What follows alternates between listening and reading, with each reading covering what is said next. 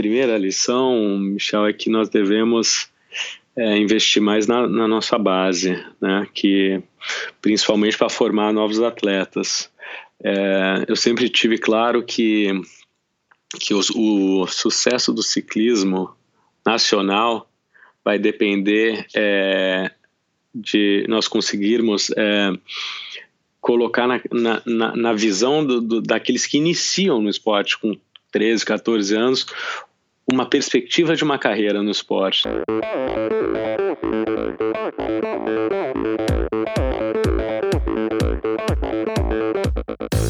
Oi, eu sou a Fernanda Keller. Eu sou João Amoedo. Sou Poliana Kimoto. Aqui é o Murilo Fischer. Aqui quem fala é Ronaldo da Costa. Olá, sou Henrique Avancini.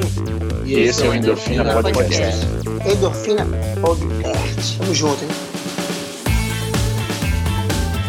Sou Michel Bogli e aqui no Endorfina Podcast você conhece as histórias e opiniões de triatletas, corredores, nadadores e ciclistas, profissionais e amadores.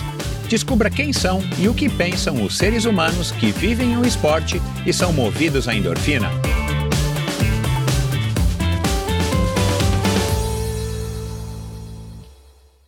Olá, seja bem-vindo a outro episódio do Endorfina Podcast. No episódio dessa semana, um bate-papo interessantíssimo com talvez o ciclista mais improvável que o Brasil já viu, que é o Antônio Fernando Garneiro, mais conhecido como Pipo Garneiro. Se você não ouviu falar dele, dá uma checada nas redes sociais, dá uma checada no Google, que você vai achar muita coisa e não se assuste se você achá-lo aí em vários sites de colunas sociais, sites de fofoca e sites afins, porque o Pipo Garneiro veio desse mundo e ele vai contar aqui nessa, nesse nosso bate-papo de uma maneira muito, muito sincera, muito franca, muito transparente, o que, que fez ele mudar de, do, do, mundo aí dos, das socialites, do jet set internacional e acabar caindo exatamente no mundo do nosso ciclismo, um esporte sem grandes projeções no Brasil, infelizmente, um esporte com poucas promessas de futuro, mas o Pipo resolveu ingressar nesse esporte. Ele conta aqui nesse nosso bate-papo que a gente teve no finalzinho do ano passado, logo depois do Natal, sobre fe as festas, a época aí da vida pública, as baladas, o preconceito que as pessoas tiveram é, é, contra ele quando ele resolveu começar no ciclismo de uma maneira competitiva e profissional. O Pipo foi um ciclista profissional e até hoje, de certa maneira, ele está tentando. Vocês vão ouvir aí quais são os objetivos dele para esse ano de 2020. Ele está tentando se manter ou voltar aí ao cenário como um ciclista profissional. É, como é que foi o contato dele com o ciclismo? E vocês vão se surpreender. E não era de se esperar menos de uma pessoa aí. É, é, que vem da classe social que ele vem, ele teve contato com o ciclismo quando morou na França então ele teve um contato bem, um, um, início aí no ciclismo bem interessante. Claro que nós falamos sobre a mancha, né, que, que, que, permeia, que insiste em sobrevoar, que insiste em cobrir o ciclismo brasileiro, de certa maneira o ciclismo mundial, que é o doping. Ele que fez parte da equipe Funvic, que acabou, enfim, se desmilinguindo, embora ela exista ainda hoje, a duras penas, é, em virtude aí de vários escândalos de doping, quase que sequenciais. É, sobre o conselho mais valioso que ele recebeu do pai dele, é, sobre o futuro, sobre família família, ele que é um cara aí super família, casado, muito bem casado. Enfim, um bate-papo interessantíssimo. Eu adorei bater esse papo com o Pipo, que aliás foi pedido aí de vários ouvintes, inclusive de um ouvinte apoiador, o Guilherme, que acabou me colocando em contato com o Pipo, e está aqui finalmente esse nosso bate-papo. Então vamos lá para mais uma conversa agora interessantíssima, uma história de vida muito legal sobre uma perspectiva completamente diferente de um cara como o Antônio Fernando Garneiro. Mas antes eu quero agradecer de novo a todos vocês vocês que têm apoiado, enviado comentários, críticas, sugestões de convidados como o Guilherme e tantos outros. Eu tenho trocado aí bastante figurinha aí com vocês através do direct no meu Instagram, EndorfinaBR, a respeito aí desses novos, dessas novas pessoas, dessas pessoas que não estavam no meu radar e que acabaram eventualmente entrando e, e, e já estão aí aparecendo no Endorfina. Então, muito obrigado a todos vocês que têm feito os stories a respeito dos episódios que vocês mais gostam, que têm maratonado o Endorfina e, claro, vocês que têm apoiado financeiramente o Endorfina através da plataforma de, de financiamento coletivo Apoia-se.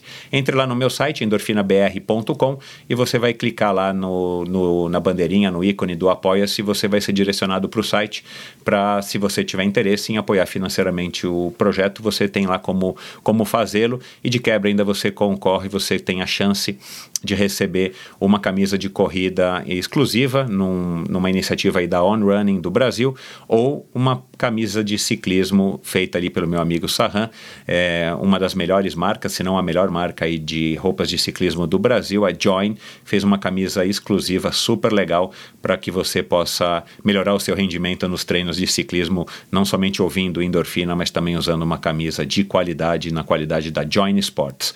Então agora vamos lá para a mensagem dos patrocinadores. Esse episódio é um oferecimento da Supacas. Supacas é fabricante de acessórios que trouxe desde 2010 mais casualidade e cor para o mundo do ciclismo. Como você já deve estar tá ligado, se você já está ouvindo o Endorfina aí já faz alguns episódios, ou episódio da semana passada com Luiz Navas, ou da semana retrasada com a Marcella ou com Roberto Azevedo, você já sabe do que, que, se trata a Supacas. A Supacas no Brasil ela é representada pela Ultracicle, revendedora é, importadora exclusiva da marca é, californiana, criada por nada mais nada menos do que Anthony Senior, do herdeiro da Specialized, e é uma marca que ficou consagrada não somente pelas fitas de guidão, mas por estar equipando ninguém mais também, ninguém menos do que Peter Sagan e o Christoph Saucer, a lenda do mountain bike nacional, a lenda do mountain bike mundial, o suíço. Quem dera, né, se ele fosse brasileiro. Mas enfim, nós já temos a Henrique Avancini na, na parada, mas vamos lá.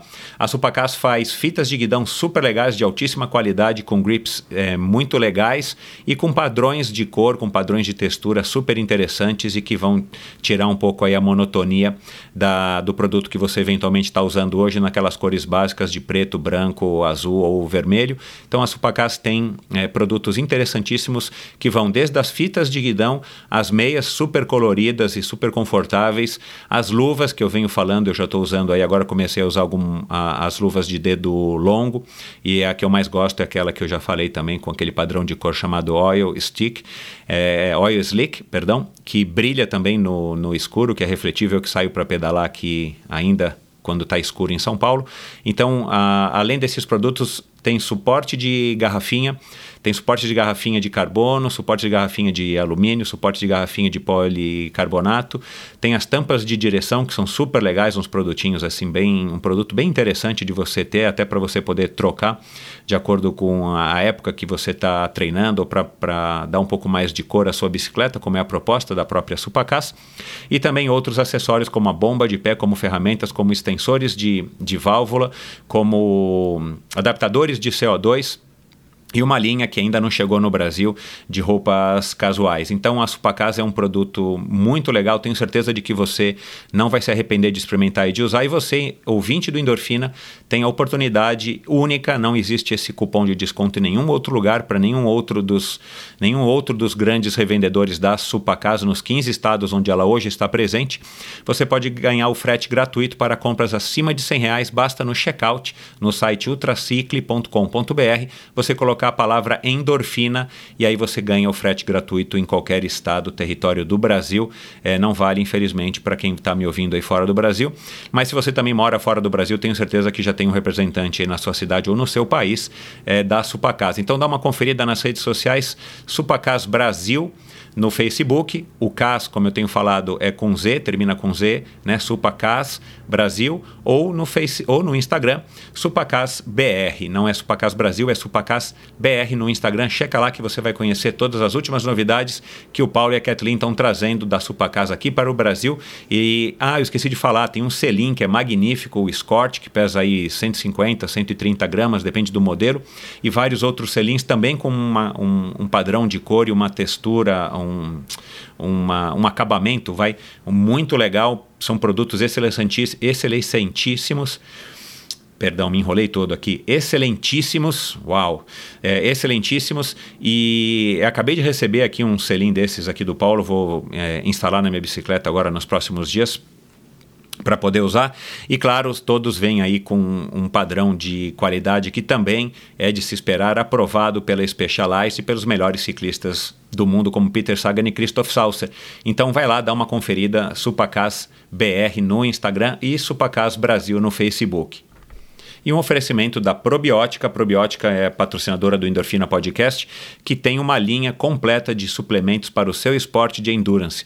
Agora a Probiótica tem lançado aí cada vez mais produtos voltados para o endurance. O endurance virou foco da Probiótica, ou um dos focos da Probiótica, e ela foi lançando aí ao longo dos, dos últimos anos uma série completa de produtos que vão desde os tradicionais produtos da linha Carbap, né, desde o gel ao Carbap Gum, recentemente as gomas de carboidrato lançadas por eles e todo o resto da linha, Carbap 4.1, Energy Beat 4 por 1, desculpa, eu tenho falado 4.1, mas acho que eu estou equivocado. É 4 por 1, porque 4 2 pontos 1. É, que é um produto aí que desde 1980 e, e 1994 eu utilizo esses produtos à base de 4 é, por 1. Infelizmente no Brasil não existia na época e depois começaram a lançar produtos e a Carbap é, chegou com essa versão 4 por 1 muito legal, um produto que funciona de fato. Eu estou agora é, utilizando o sabor laranja, que é muito legal, já, já provei também o de uva. Tem uma, palata, uma palatabilidade muito legal e você faz a digestão de uma maneira bem rápida e de fato eles, pelo menos para mim, eles têm me ajudado bastante aí na minha recuperação e o que tenho precisado. Né, tá cada vez mais difícil de recuperar entre um treino e outro. Eu tenho usado bastante o, o 4 por 1 da, da Carbap, mas enfim, a, a probiótica produz é, vários tipos de produtos que vão da glutamina, creatina, BCAA, aos whey's, é, as proteínas veganas que eu tenho consumido aí também cada vez mais e mais. É, o que mais? A, a glutamina, já falei, aminoácidos de todos os tipos enfim, uma linha completa de produtos, você entra lá no site probiotica.com.br, dá uma checada na grande linha de produtos que a Probiótica oferece. É, e se você quiser comprar alguma coisa que eu recomendo, vai lá no site loja.probiotica.com.br, que é o e-commerce oficial da Probiótica, e você encontra toda a série, toda a linha de produtos da Probiótica é, dentro desse site. Então vai lá, dá uma checada, são produtos de altíssima qualidade, eu já venho utilizando eles aí há quase dois anos, são produtos que vale a pena serem é, utilizados.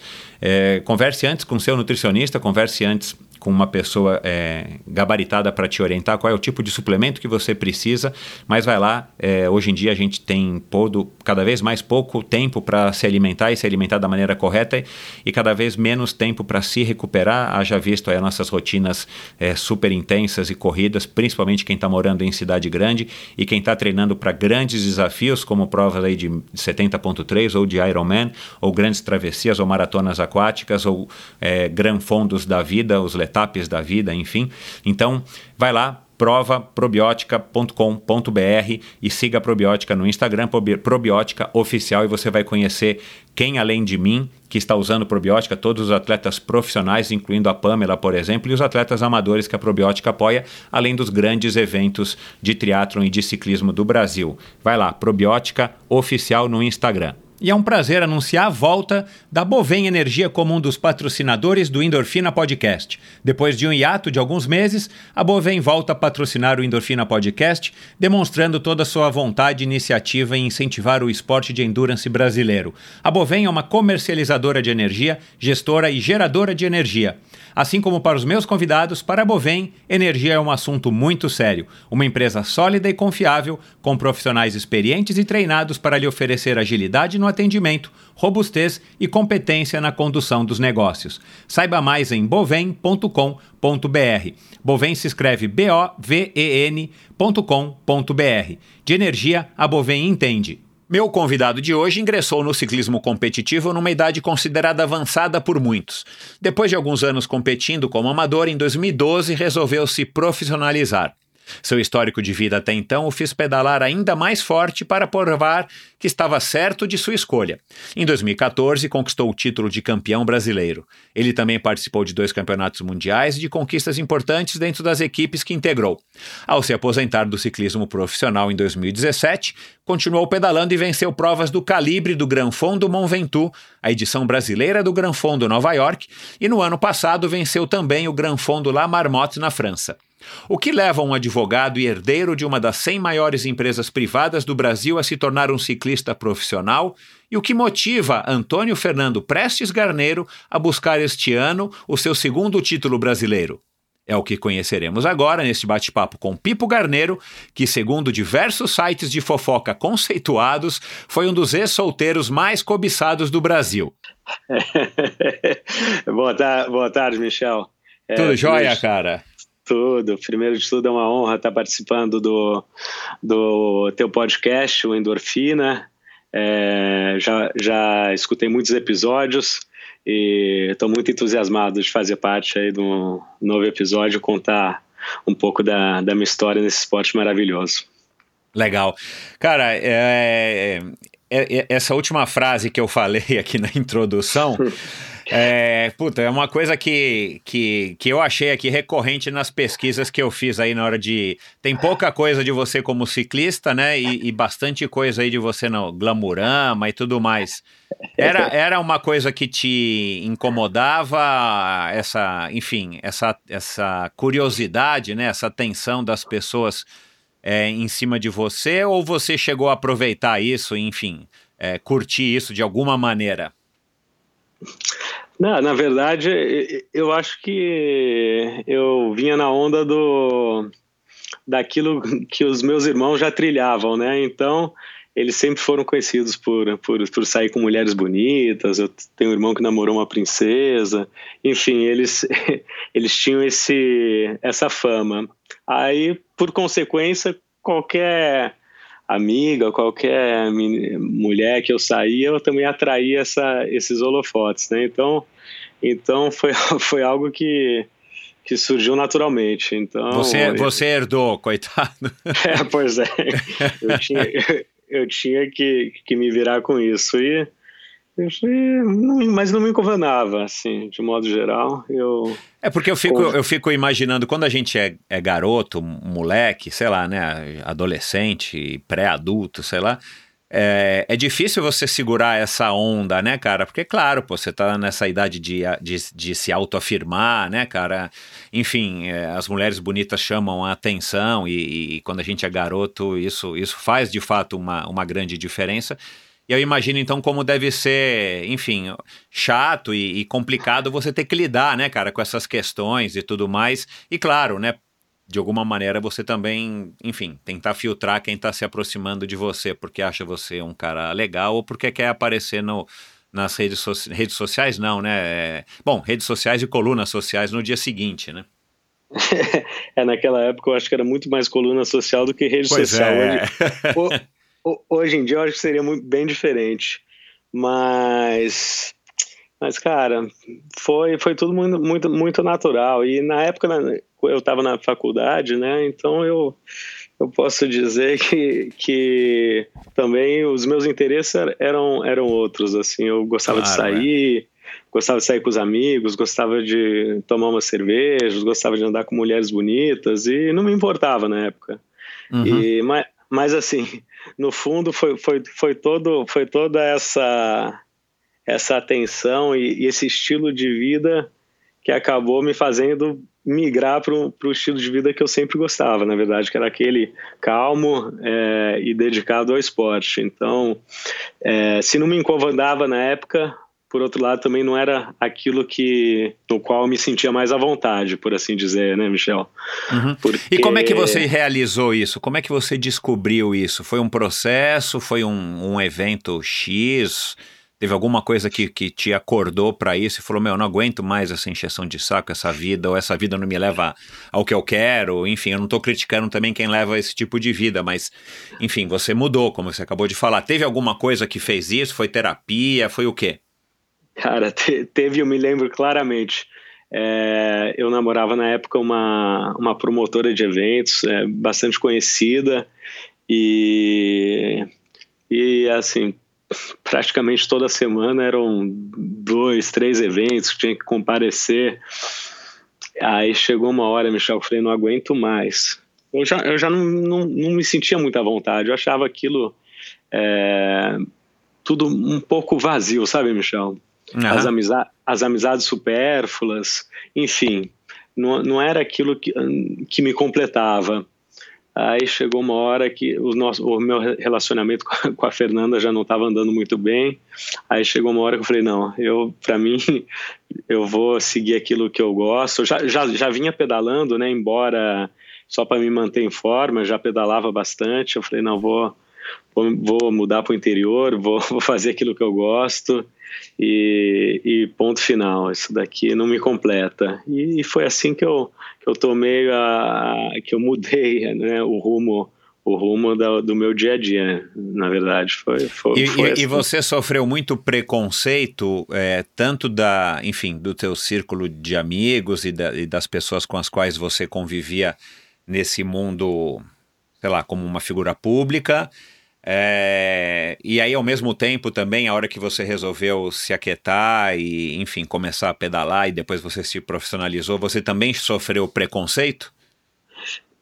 Demais, demais, demais, Michel. Na verdade, num primeiro momento foi, foi uma incompreensão, eu acho, mais que um preconceito por parte das pessoas que, que conviviam comigo. Fora aquelas que já conheciam esse meu lado esportivo, as outras que estavam acostumadas mais com esse lado social realmente não, entender, não entendiam o porquê. E eu acho que, no fundo, quem, quem não pratica o esporte é, com, esse, com esse objetivo de competição ainda não entende né, o porquê de você estar se esforçando talvez por mais de uma hora em determinado esporte, ainda soa um pouco exagerado ou estranho. Exato, é, exato, é.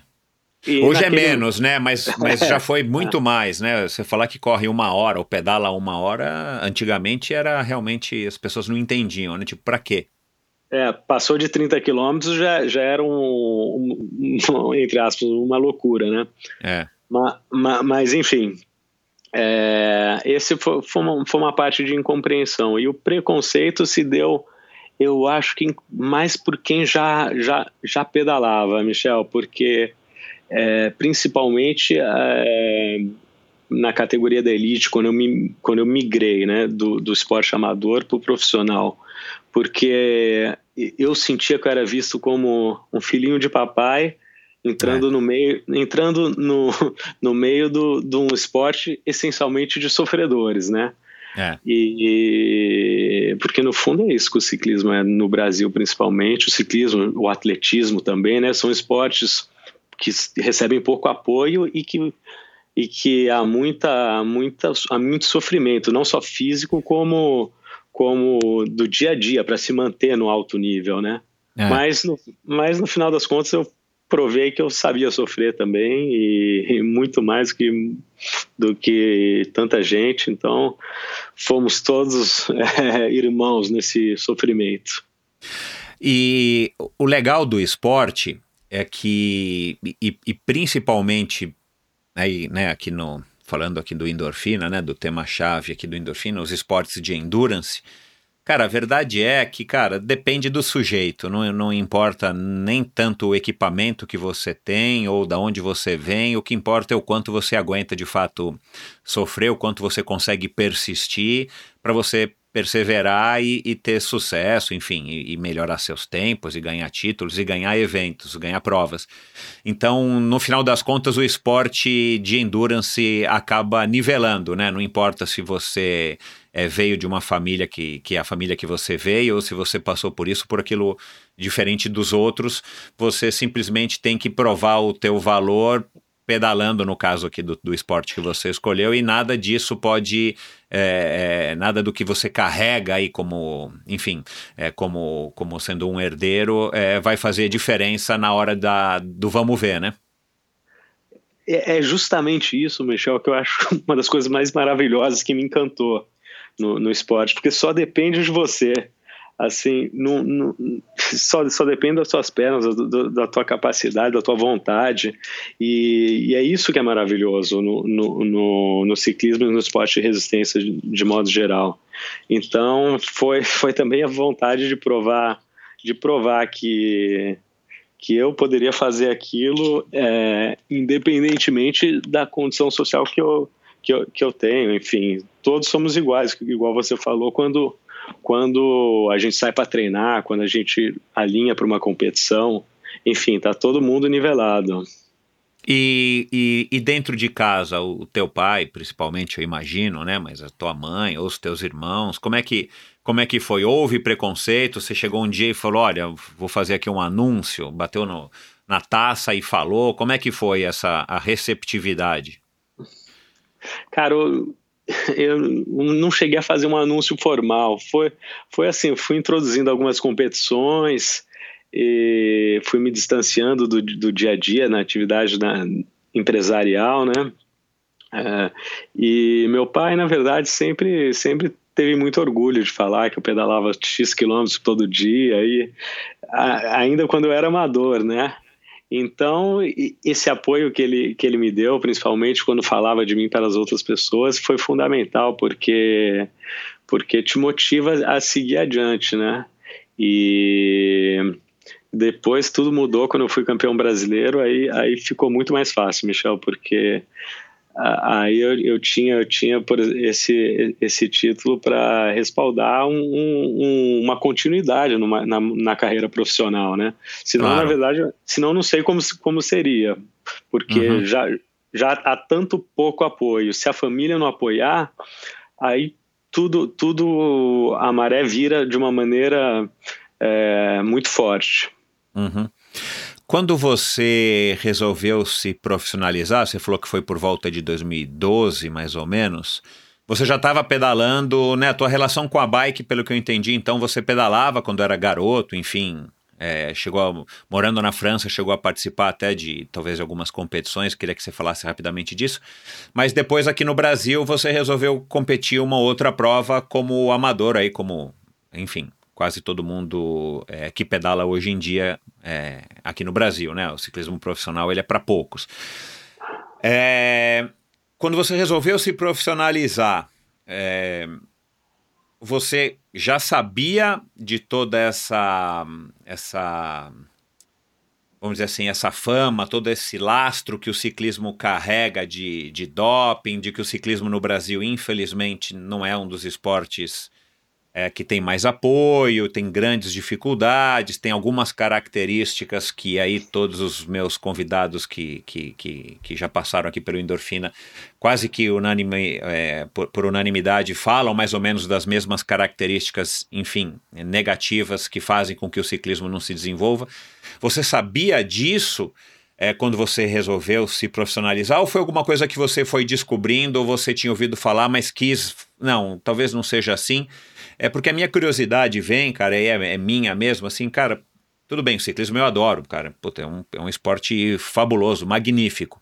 É uma atividade física magnífica, né? Agora, como esporte no sentido de competir profissionalmente, talvez não seria a minha escolha, enfim, nos últimos anos é, aqui no Brasil, né? Por conta disso que eu acabei de falar. Como é que foi essa descoberta? Ou você já sabia? Ou essa, essa tua relação com o ciclismo diante do ciclismo brasileiro, né? Diante de todas as dificuldades, falta de apoio, essa mancha do doping, aí uma mancha do doping não é só do ciclismo brasileiro, né? Do ciclismo mundial, que deixa, eu tenho impressão, que deixa as coisas um pouco mais difíceis. Sim, sem dúvida. É, deixa eu responder por partes a tua pergunta, que é bastante complexa.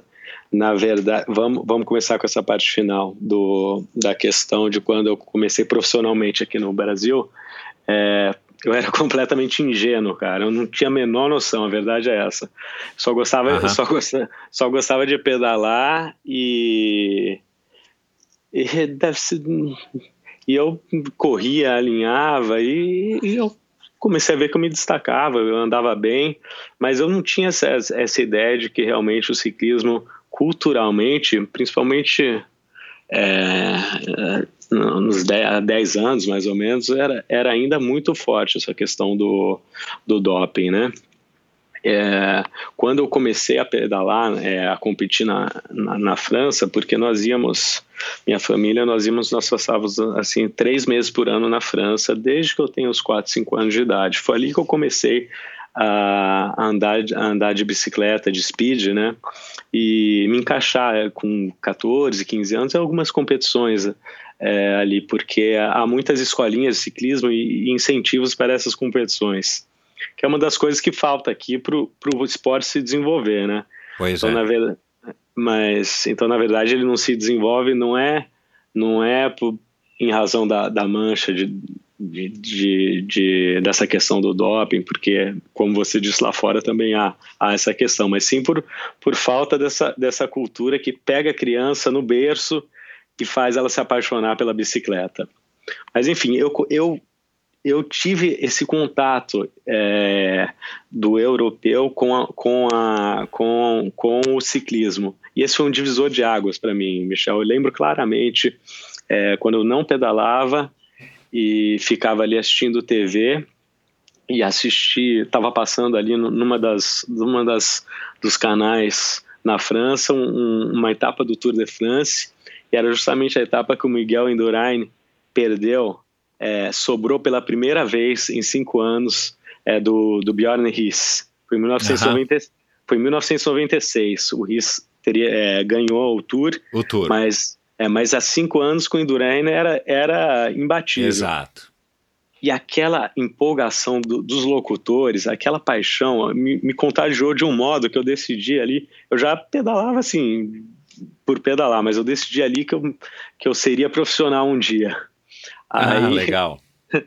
aí eu cheguei para os meus pais, né, na, no, no término das férias, falei assim, ó, oh, quero ficar aqui na França, eu quero me profissionalizar. Aí falaram, não, você, sem condições, vamos voltar, você vai, você vai estudar. Aí, aí, eu tive que concluir meus estudos, né? Não, não, não tive alternativa. Aí fiz a escola, fiz a faculdade, e no final das contas, depois mais velho que fui realizar esse sonho de infância. Pois né, é, o mundo dá voltas, né? Pois é, pois é. Então eu sempre, eu sempre, eu sempre falo isso é, que se um dia minha filha fala que me disser alguma coisa do tipo, ó, eu, eu realmente gosto de fazer tal coisa, sou apaixonado por tal, apaixonada por tal coisa, ela, ela terá meu apoio sempre, sempre incondicional, desde que seja algo que ela queira fazer do coração eu acho que é o mais importante.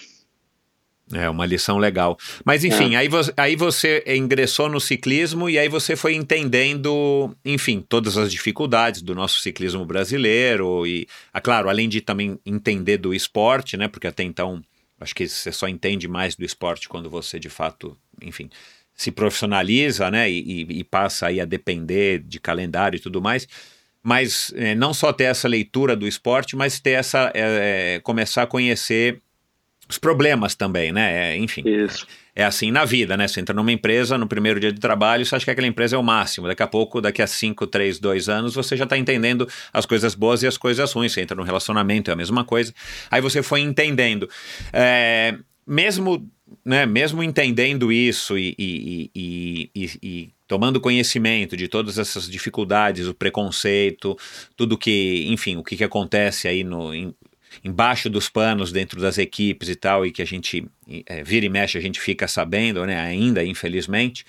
É, você não, você não resolveu largar, você a, acreditou que você teria um espaço nesse esporte. E isso não também não te desanimou Cara, ou, teve, ou teve vezes que te desanimava? Como é que era essa, essa, essa tua, esse teu contato com essa realidade, o ciclismo real, né? Pro lado bom e pro lado ruim. Eu senti muito aqui isso que você falou da questão de ser debaixo dos panos, é, Michel, por incrível que pareça. É, por mais que você escutava é, rumores, as coisas pareciam ser muito bem escondidas, assim. Ninguém nunca abertamente chegou para mim e falou, tô me dopando. Uhum. É, então, nós ouvimos rumores e alguns companheiros falaram, oh, fulano tá andando muito por, em, em, razão disso. Uhum. Ah, não, claro que ele venceu, você não conhece a história. Então... Uhum. E, e no fundo, quando você também não, não, não, não procura é, é, se envolver com aquilo que você não quer se envolver. Então, a, claro, a verdade é essa. Eu, sabia que eu tinha potencial competitivo independentemente de qualquer coisa. Então, eu me concentrava no, nos meus treinos, na minha alimentação e, e naquilo que eu deveria fazer. Uhum. Você o que, que você acha que te atrai na bicicleta? O que que, o que, que fez você assistindo o Endurain ali e tal?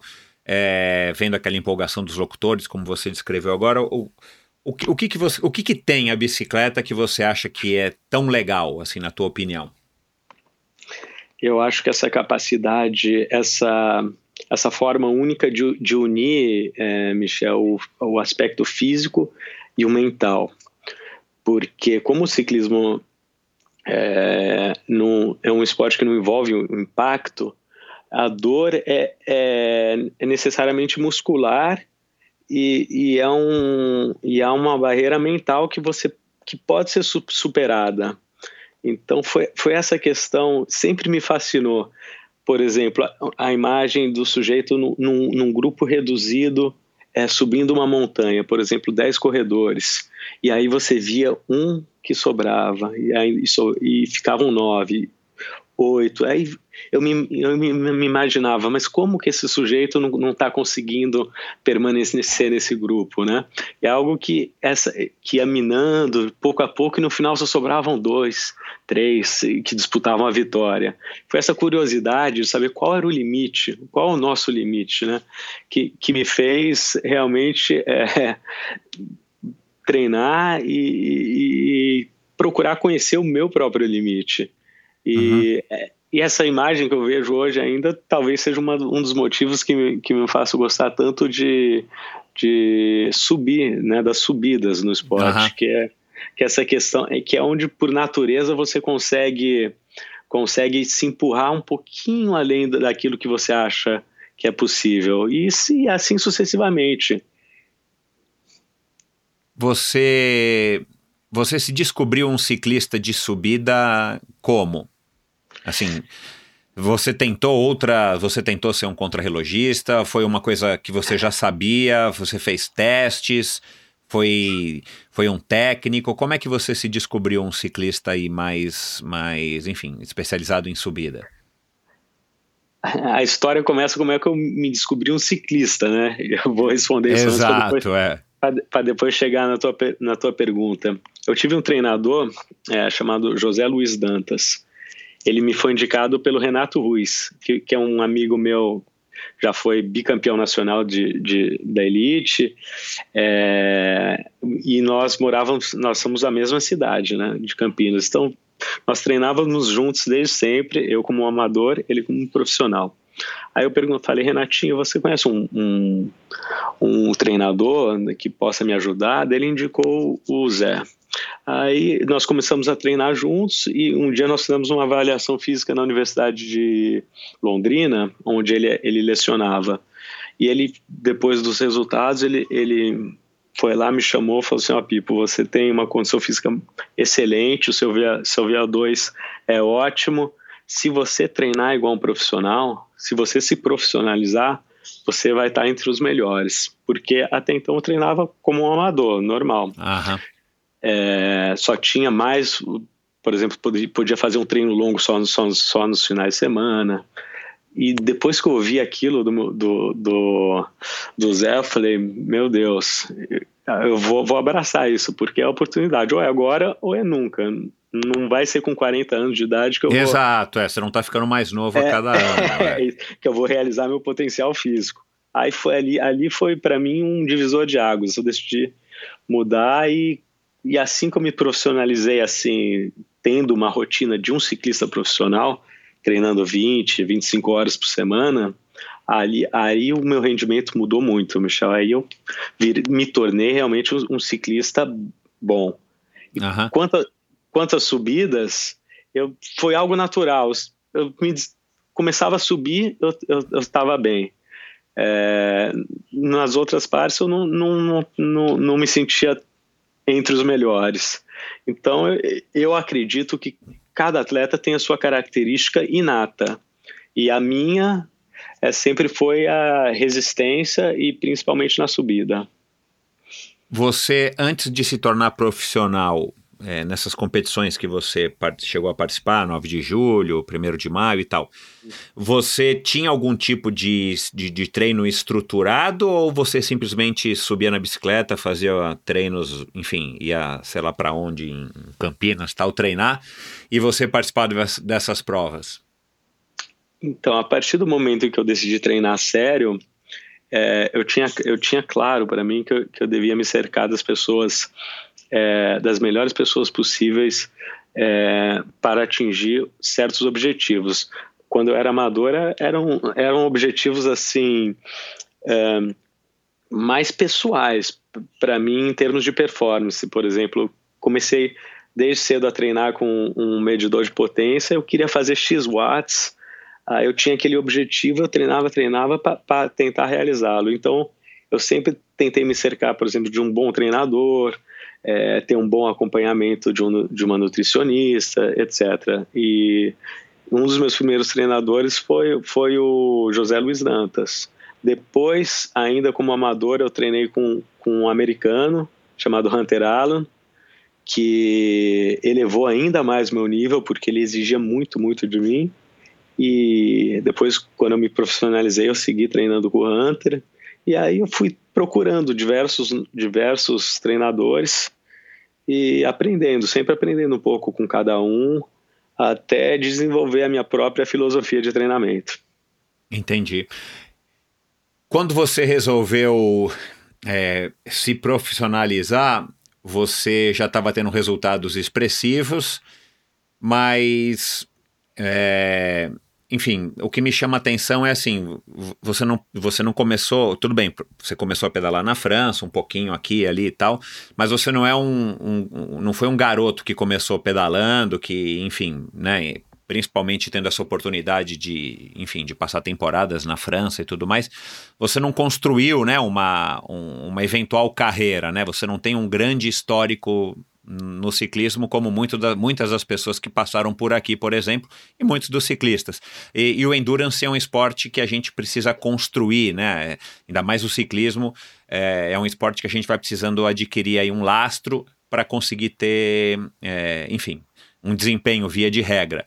Ah, como é que você é, como é que foi esse passo de sair de amador e resolver se profissionalizar, sendo que você não pedalava há tanto tempo, né? Aí no, nesse sentido eu quero, eu tô, eu tô colocando assim, você não era um cara conhecido, tão conhecido, né, no mundo do ciclismo e tudo mais.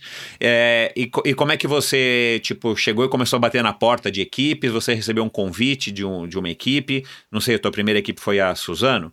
É, como é que foi esse processo do, do Pipo amador? E de repente o Pipo que estava competindo, representando uma equipe?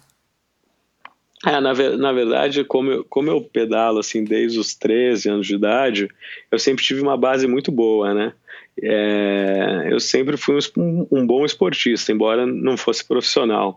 Então, quando eu comecei quando eu comecei a treinar junto com atletas da elite, por exemplo, Renato Ruiz, que morava lá em, que morava comigo em Campinas, e, e, e outros ami, a, amigos, é, o, o, o, meio ciclista ele, ele é relativamente pequeno, então então as, as pessoas diziam, ó, o Pipo pedala muito bem, é, pedala é um, é, um, é um de nós, né, por assim dizer. Uh. Uhum. E, e, e, nas provas amador, amadoras, na categoria, eu andava muito bem. Então foi só uma questão de tempo até, até que eu me, me encaixasse em uma, em uma equipe profissional. Isso ah, se, tá. deu, se deu em Suzano. É, a equipe de Suzano, na época, estava precisando de um atleta para correr a volta do estado de São Paulo. E eu comecei a, a correr com eles é, durante a temporada com o objetivo de correr a volta é, no começo do, do, do, ano seguinte, né? E foi minha primeira grande volta, a volta do estado de São Paulo. Foi, foi, uma, uma experiência maravilhosa. Eu lembro quando eu, quando eu, come, quando eu corri assim, ninguém acreditava que eu cons conseguiria completá-la, mas eu conheci, mas eu conhecia os meus números de potência, eu sabia que eu, tava, que eu, que eu andava bem, sabe? Então, para mim foi, foi, foi tranquilo até. Você sabia o que você estava fazendo, né? Sabia. Os outros sabia. não, mas você sabia. É, eu, eu, sabia que assim, né, que, eu, que eu andaria muito bem na subida, porque eu sempre treinei com potência, eu sempre fui muito curioso para medir os desempenhos dos, dos, atletas lá fora, com, com, com, os nossos atletas brasileiros. Sabia que a minha potência sempre foi muito boa, né? A relação, relação de é, E, enfim, eu, eu, sabia que eu tinha nível nacionalmente para completar uma, uma, uma, prova daquelas. E foi, foi essa. E eu fui ganhando experiência correndo, correndo as, as provas na Elite, e até que veio o brasileiro. Esse título brasileiro para você foi tipo aquele negócio tipo lavar a alma. Como é que foi essa a receptividade? Você você sabia que dava para ganhar esse título? Foi foi construído? Foi surpresa? Como é que foi? Eu, eu me lembro que que eu estava no avião voltando de, um, de uma volta de, de 10 dias na Argentina com o Francisco Chamorro, que é um dos, que é um dos meus mentores, um dos meus melhores amigos e um dos meus mentores no esporte. E, e ele di, dizia assim: Olha, Pipo, você vamos correr essas voltas que são as mais duras é, do mundo isso vai ser ótimo para você ganhar carcaça, né? É. Aí nós, ia, nós íamos correr, ficávamos correndo 10 dias, voltávamos esgotados, mas ele falava, oh, você vai, isso vai te fazer bem, isso vai te fazer bem. Aí, aí um, um, depois de uma dessas voltas, ele, nós estávamos no avião, foi no começo de janeiro, e ele falou assim, Pipo, ó, eu tô, tô te observando teu nível, eu acho que você pode ser campeão brasileiro. E, e aquilo ficou na minha cabeça, Michel. Quando ele falou aquilo, foi assim, grudou de uma maneira. E eu falei, então vou trabalhar para isso. E daquele momento até o, o, a primeira semana de julho, eu, eu fiquei com aquele foco e, e parecia que nada deslocava aquela, aquela atenção. E foi um objetivo maravilhoso ser perseguido.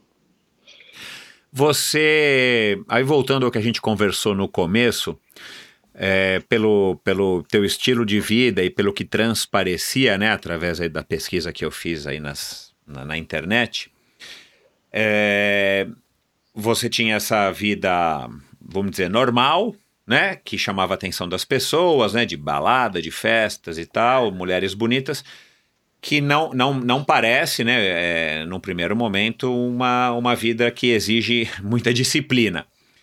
Ah, e, cara, o ciclismo e os esportes de endurance exigem muita disciplina. São pouquíssimos os casos dos indisciplinados que, que se dão bem, né? E mesmo os indisciplinados acabam tendo, em algum momento, que se disciplinar um pouco para poder conquistar, é, enfim, os, os, os seus objetivos. Como é que você se adaptou desse estilo de vida? E aí não estou me referindo ao estilo de vida que você levava, mas uma vida de uma pessoa que não era atleta profissional para um atleta profissional justamente de um esporte que cara, exige uma dedicação fenomenal, né? O ciclismo, essa é uma das coisas que me atrai no ciclismo é que é essa dedicação, né, que a gente sabe que os grandes campeões têm.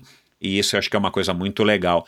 Ah, como, é, como é que você se adaptou? Ou você sempre foi um cara disciplinado e, e você conseguia, inclusive, nessa tua disciplina, é, ter os momentos de indisciplina e voltar para os momentos de disciplina? Como é que você reagiu a isso para conseguir, né, aí no que você acabou de contar? Cara, chega o chamorro, cara, meu, você tem potencial para ser campeão brasileiro e você fica com aquilo na cabeça e você vai lá atrás atrás desse, desse, desse objetivo, treina, se dedica, persegue e, e consegue conquistar dois anos depois de se tornar, apenas dois anos depois de se tornar atleta profissional. Sim, essa, essa questão da, eu nunca fui indisciplinado, assim, essa questão do, da, das fotos, do, nas, né, nos eventos, nas sociais, na, na, noite com as mulheres e tal, isso você sai uma, duas vezes, clica uma foto e, e permanece, não é como você, não é que eu estava fazendo aquilo toda a noite também. Né? Claro, é, também. Então, então eu saía, assim, vamos dizer, duas vezes por semana, à noite, e, e, basta, assim.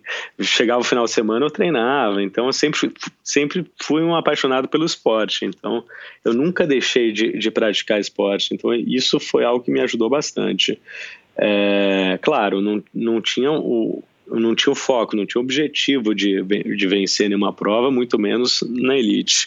Mas a partir do momento em que eu, que eu dei, um, dei um basta ah, é, na, na, nas distrações, né, por assim dizer, decidi me focar 100% no esporte em si, Aí, eu, aí eu, a, a, melhora foi natural, Michel. Fui acompanhando, melhorando os meus, os meus números de potência foram melhorando, o que me levou ainda a treinar mais, a procurar melhores é, conselhos e tudo veio naturalmente. Foi, for, foram desdobramentos de, desse foco inicial que eu tive que ter se eu quisesse evoluir nesse esporte tão duro. Uhum. Você, você é o tipo do cara que que treinou e treina muito como característica, ou você é o tipo do cara que, que vai mais, por exemplo, nos números, nos dados, na, enfim, nos aconselhamentos e tal, e você é um cara que, que, que tende a ir mais direto ao assunto, treinando, vamos dizer, é, menos, mas com mais resultado? Michel, sempre treinei demais, cara, sempre treinei muito, e eu acho que pode ser por uma questão também é, por, por esse pensamento de eu ter iniciado muito tarde, talvez, sabe? A, aquela, aquela ideia de tentar recuperar o tempo é, perdido, pode ser, pode ser isso também. Então, na minha cabeça, eu sempre tinha que treinar mais do que todo mundo. Se eu, se eu via com, com um rival estava treinando quatro horas por dia, eu tinha que treinar cinco, não, não, não tinha conversa. Uhum. E eu, eu, tenho, eu tenho, inclusive, treinadores que desenvolveram é, a, a teoria de que eu estava sempre beirando um pouco o overtraining, de modo que eu não conseguia é, realizar o meu potencial completo, porque eu estava sempre um pouco além da forma uhum. ideal. Uhum. Mas, mas, eu não sei, foi uma característica que, que, que eu carrego até hoje, na verdade. Eu uhum. gosto quando eu faço, eu gosto de fazer mais do que os outros, não sei. E você, e você é um cara, então, que curte uh, esse processo, né, de estar, tá, enfim, acordando cedo, tendo rotina, programando os treinos, cumprindo os treinos. É, você não é um cara que é focado somente no resultado final, no objetivo que você se propõe a, a fazer, mesmo agora como amador. Não, o processo, o processo é maravilhoso, Michel. Acho que se você não, se você não aproveita o processo, você você você não, não consegue chegar no, no teu objetivo da maneira ideal. Porque uhum. geralmente um, o processo dura seis meses, o objetivo talvez um dia. Então, é. quer dizer, você tem que fazer é, da jornada o teu caminho, o, o ponto principal, e não, não do destino. Uhum. Você, depois que você resolveu se profissionalizar, qual foi assim o, o, o, sacrifício ou, enfim, já passaram por aqui pessoas é, amadores e profissionais, mas, é, enfim, recentemente um psicólogo, triatleta, que, que citou aqui um caso, Roberto Azevedo, conhecido como mestre, que citou um caso que no aniversário X de, de X anos da filha, que, que ia ser num domingo, ia ter um almoço, ele estava se preparando para o Ironman do Havaí, amador, mas ele acabou sendo campeão né, do Ironman é, do Havaí na categoria dele, de 60 e poucos anos. E ele falou para a filha: Puxa, filha, não vai dar para eu ir almoçar porque eu tenho que treinar, vou fazer um longo de ciclismo no domingo. E aí ele acabou indo jantar com a filha e tal, mas perdeu um almoço. É, é, acaba sendo um sacrifício familiar e que se a família está acostumada, entende. É, o, o Vini Canhedo também teve aqui há pouco tempo e tal, que também é um, é um atleta, um triatleta que resolveu se profissionalizar é, é, e tocar as empresas das quais ele, ele, ele é dono e tal, que ele herdou. Então ele, ele também aí citou aí vários sacrifícios um deles, por exemplo, é dormir pouquíssimo, porque ele leva uma vida de profissional, mas ele também tem empresas para tocar. É, você teve, é, ou tem ainda, né, embora agora você não seja mais profissional, mas assim, é, teve algum caso que você poderia citar que foi assim, tipo uma coisa marcante para você em termos de sacrifício que você teve que abrir mão em prol do, do ciclismo?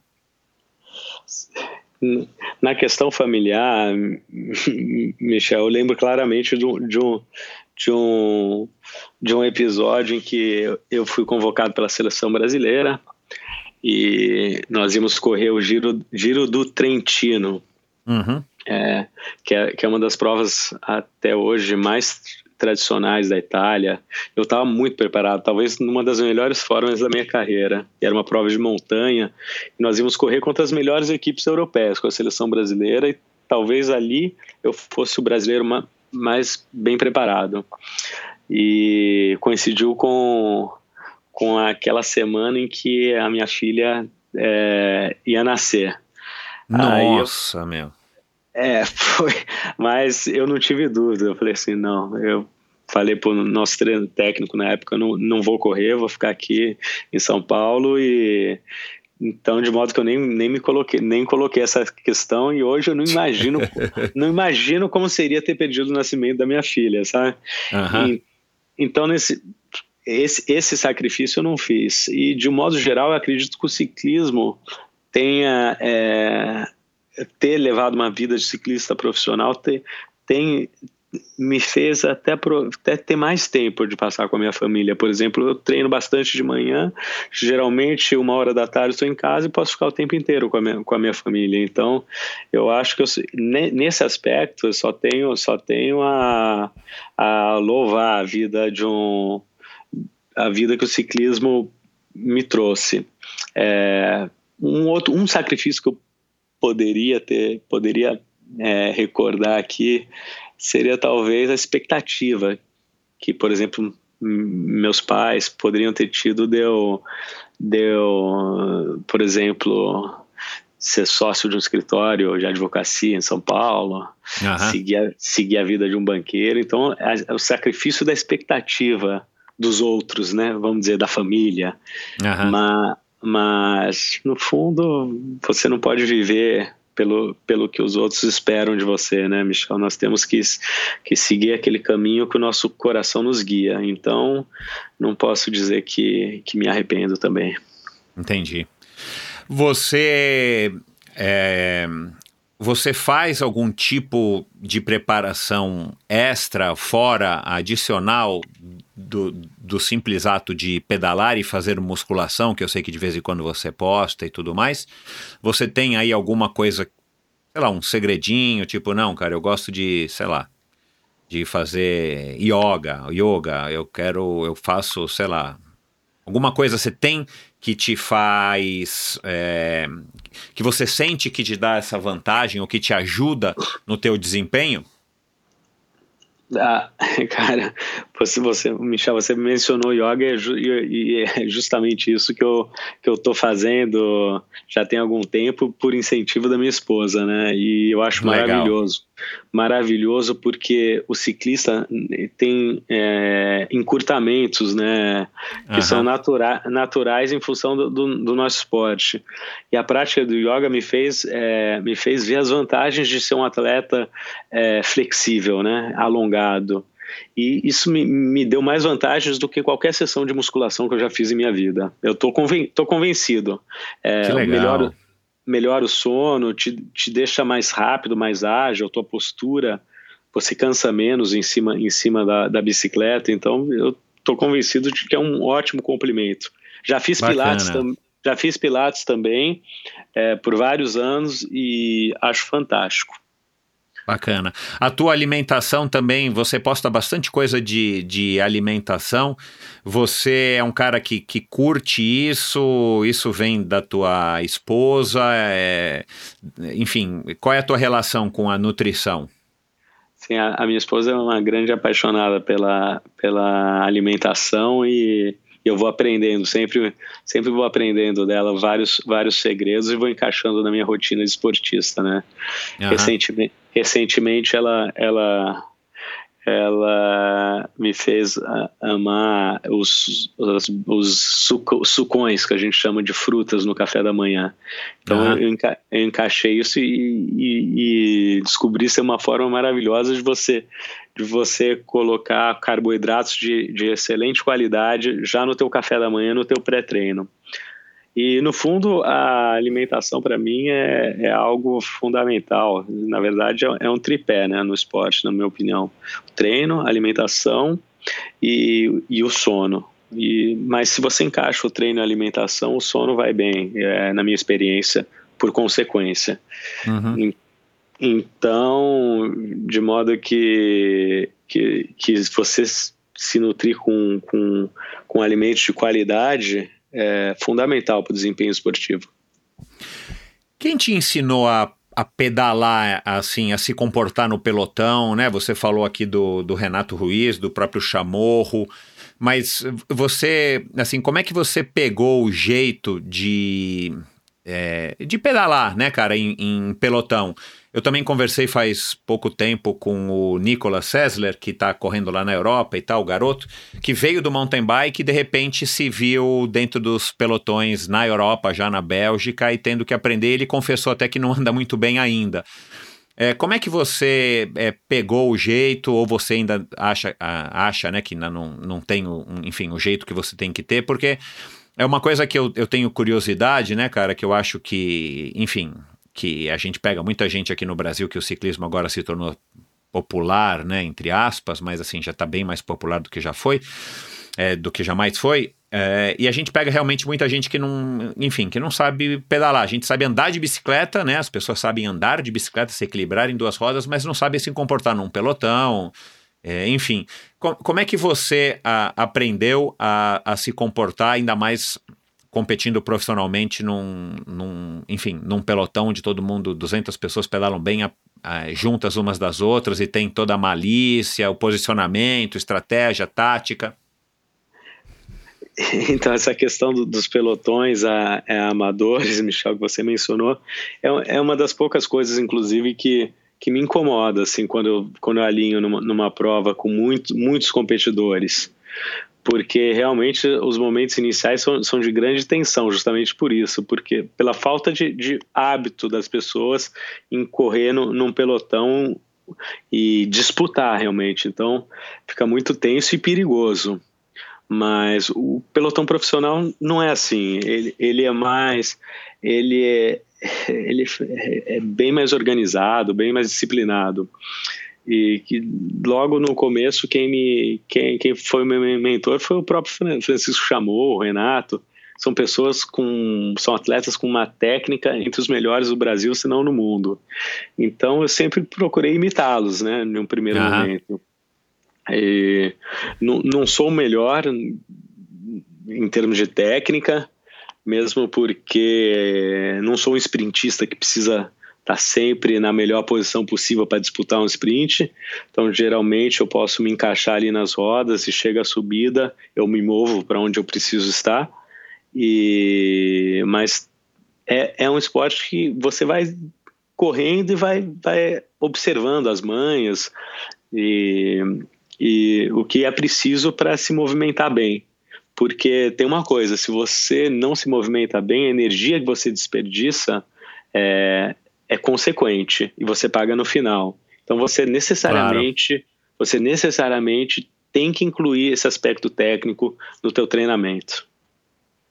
O que que você acha que te deu esse essa enfim, essa, esse diferencial para você, enfim, ter tido uma carreira é, que em dois anos você já tinha conseguido esse título de campeão mundial e, enfim, e, e todas as, as suas participações na, nos mundiais, a, a tua, a, enfim, a tua colaboração aí no título da, de, de, de Luís, né? Acho que foi 2015, né? Se não me engano, que, que você ajudou o Daniel a conquistar o, o título é, é, de, da volta de São Luís. O que que o, que que o Pipo tem que, que conseguiu, enfim, se destacar dentro de um universo que não é gigante, mas é bem competitivo? É, eu acho que num primeiro momento eu ter corrido com a, com a, com a Funvic é, foi um fator diferencial, Michel, porque ali, é, para o bem ou para o mal, é, os melhores atletas do país estavam reunidos. E uhum. quando você e quando você está treinando no melhor nível, você você, você vai evoluindo e, e a tendência é realmente é, nivelar. Por exemplo, as pessoas falam: Nossa, por que, que o nosso ciclismo é, é tão não há um, é tão diferente os atletas é, daque, daqueles do europeu, por exemplo? Não é porque a nossa condição física é diferente, senão porque o nível dos atletas é, globalmente considerados é muito mais elevado lá, as competições têm mais alto nível. Então você você constantemente em contato com muitos atletas bons, você se torna um atleta melhor. E essa formação lá que, que acaba distanciando a nossa daqui, onde, onde parece que tudo anda meio estacionado, né? Mas, enfim, na, naquele momento em que eu comecei no ciclismo nacional na elite, é, e que eu passei a entregar, integrar a melhor equipe do, do país, é, foi uma questão de tempo até eu também ficar nivelado com os melhores atletas. Na subida, eu era eu estava sempre entre os melhores da melhor equipe. Então, isso para minha confiança foi muito, foi muito importante. Por um aspecto de eu poder, de eu poder pensar, é, olhar e dizer: ó, se eu estou subindo com os melhores nos treinamentos, na melhor equipe, eu, eu, posso, eu posso, por exemplo, ganhar um brasileiro, posso ganhar uma etapa de montanha numa volta e assim por diante. Uhum. Cara, é... vamos falar um pouquinho aqui da, do exemplo da Funvic, né? Tanto o exemplo bom como, como o exemplo ruim.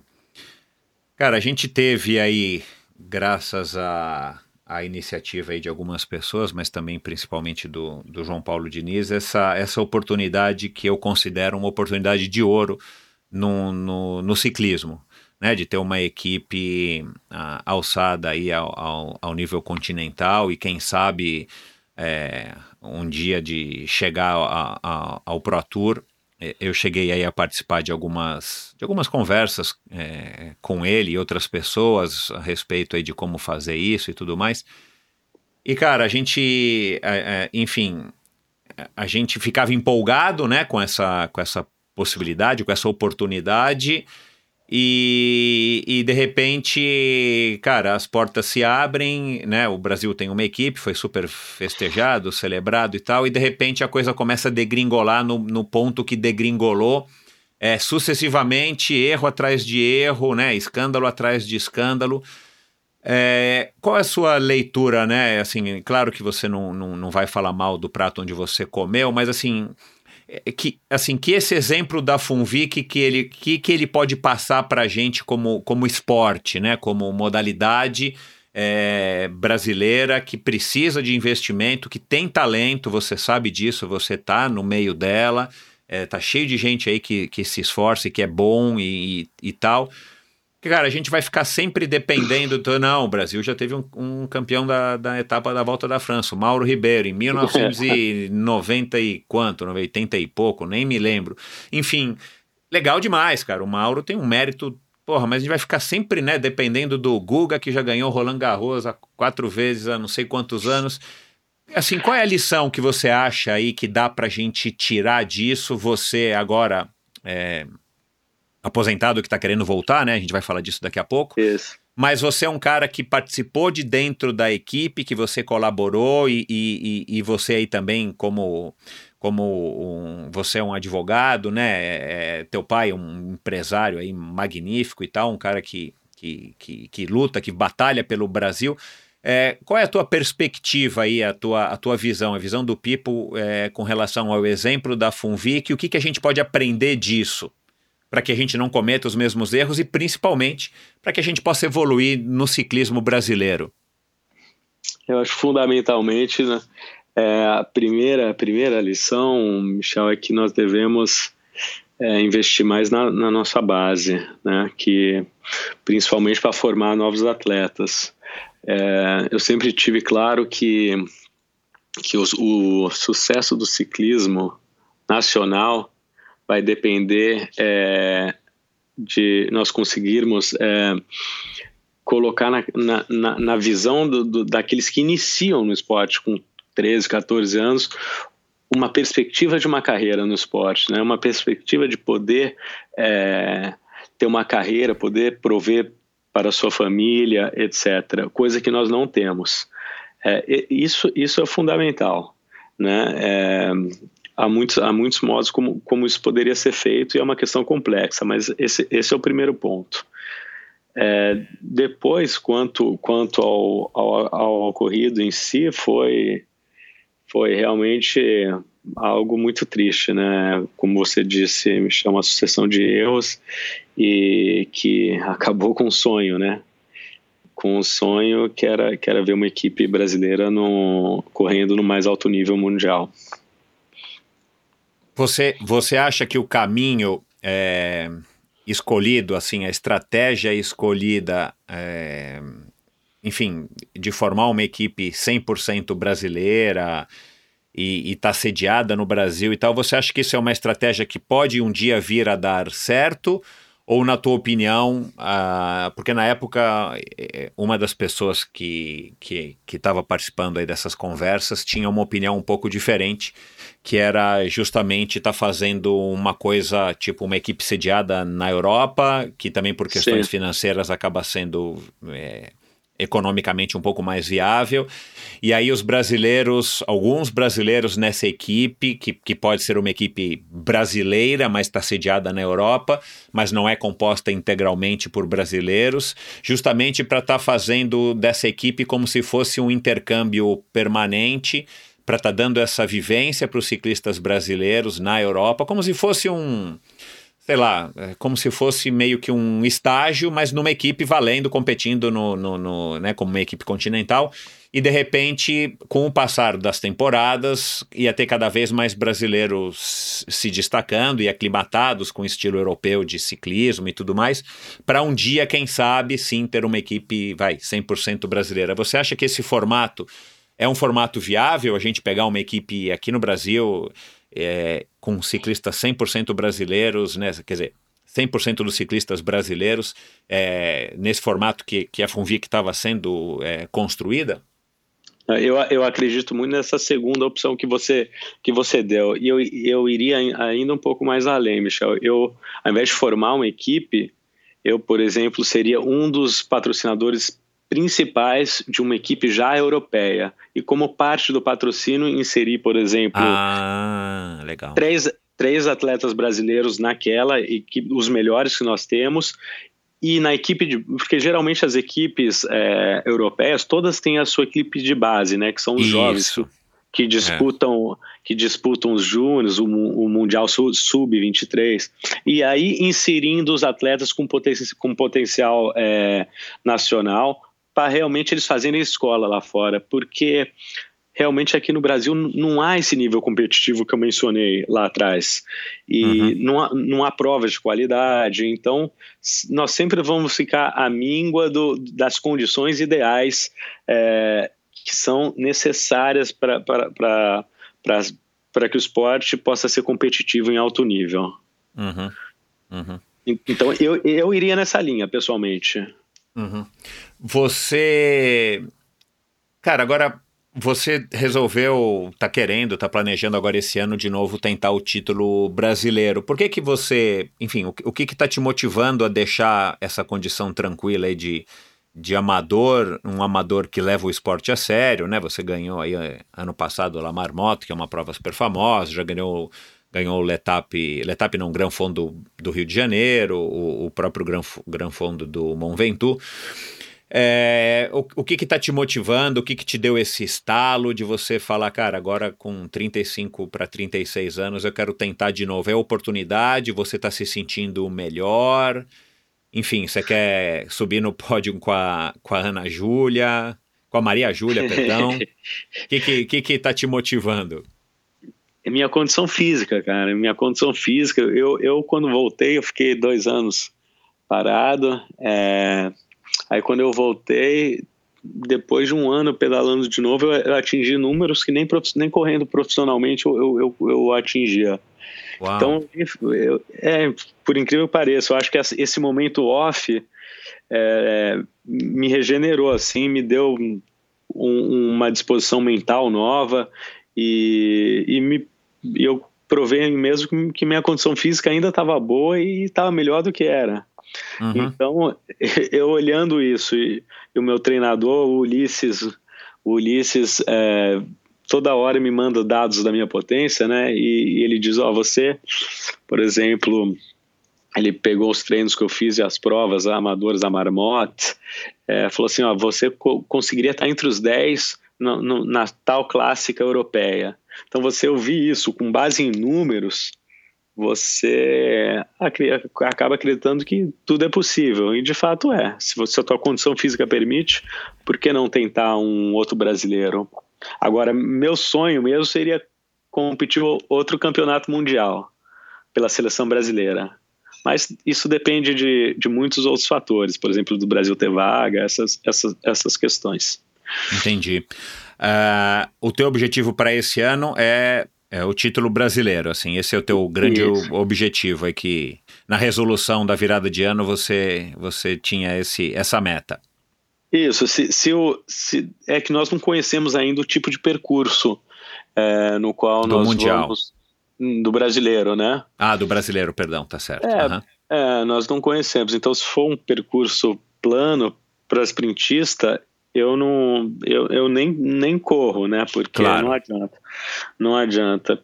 É, por dois anos eu já tive nas melhores condições e, e acabou que, que, o, que o percurso de, de acidentado para montanhoso acabou sendo trocado nas vésperas para um percurso plano. Então, esse foi, inclusive, um dos motivos que me levou a, a deixar de correr profissionalmente.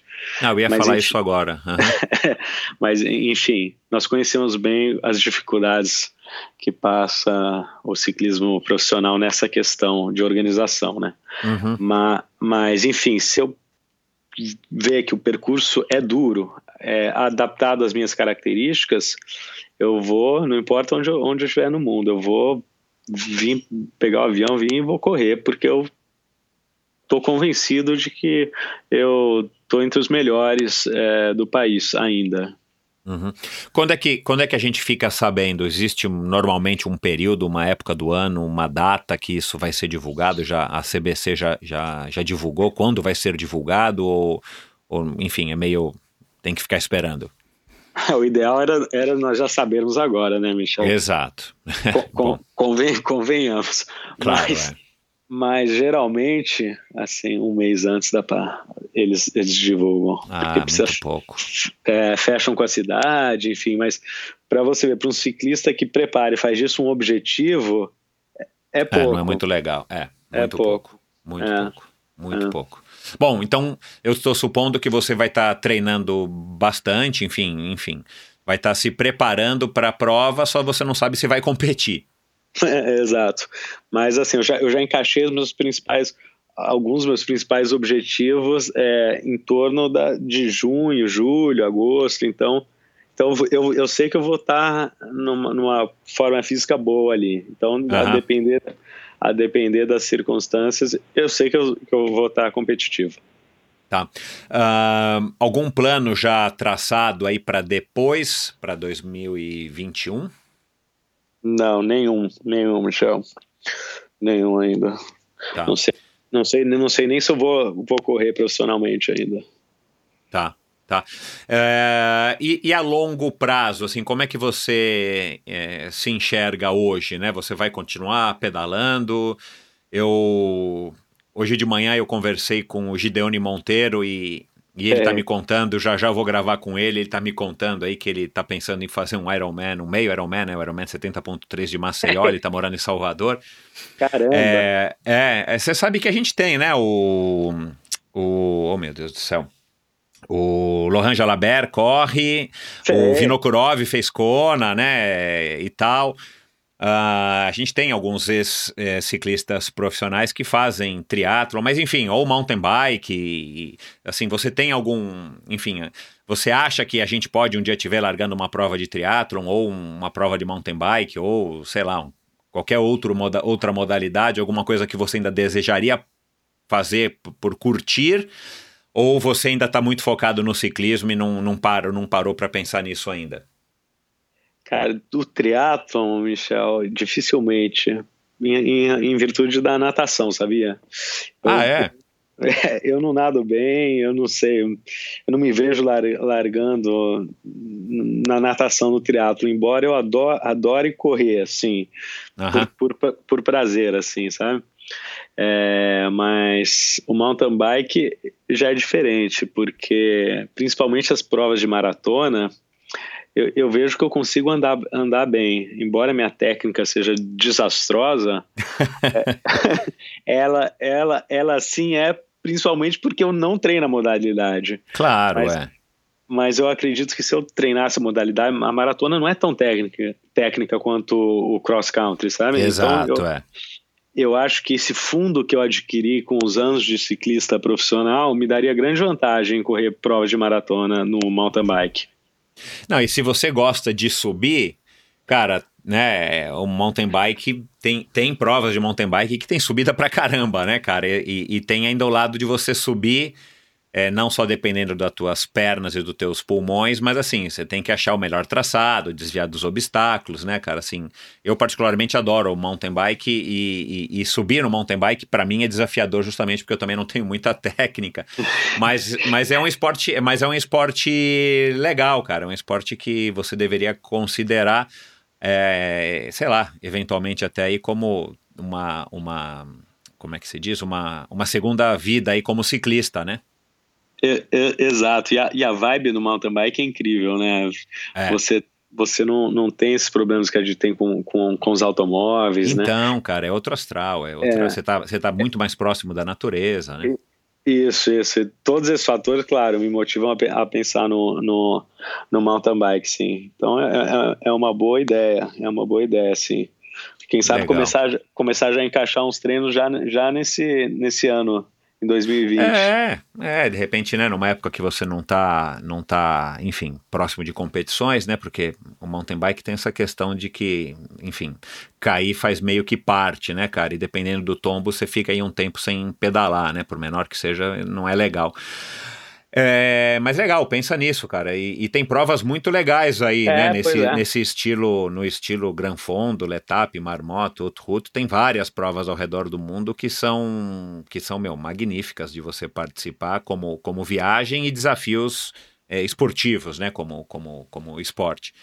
O People, é, Cara, qual foi o, o conselho o, o, mais legal que você recebeu aí na tua vida e qual foi o, o, pior conselho que você recebeu? Você consegue lembrar?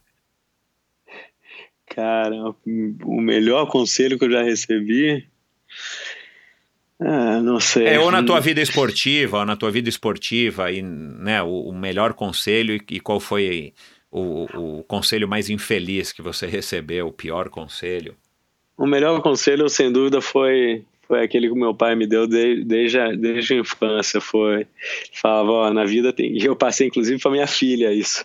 Na vida você tem que ter paciência. E paciência e, e, trabalhar duro, que as coisas, que os, que os objetivos chegam. Então, não uhum. adianta, não adianta ter pressa. É, o, o, a palavra, a palavra de ordem é paciência e continuar, continuar fazendo aquilo que você está fazendo de maneira constante e, e bem feita. E, e, os resultados tendem a aparecer é, naturalmente. Uhum. Agora, e, o pior, pior assim, é. pior conselho. Vou ficar devendo, Michel, não, não me recordo. Se, ó, se, é, se foi o pior conselho, eu já esqueci, foi por Ótimo. uma boa razão. Ótimo. É, Cara, você, é, enfim, é, dentro dessa tua, dentro dessa tua, enfim, da tua vida, né, cara, com um pai aí que construiu aí um, uma empresa gigante e tal, um cara super influente e com uma história muito bacana. Você tem aí algum acordo com ele ou com a tua família de que você vai voltar para as empresas é, da tua família? Você tem aí um, um, prazo na tua cabeça? Não, quando eu fizer 40, independente de onde eu tiver, eu vou voltar, vou assumir. Enfim, é, existe alguma coisa assim pré. É, pré-combinado ou, ou, na sua cabeça de que você de que você vai enfim voltar para os negócios da família de fato e independente de praticar qualquer outro esporte por um, enfim, né, por uma questão de dar também aí sequência a, aos negócios do teu pai?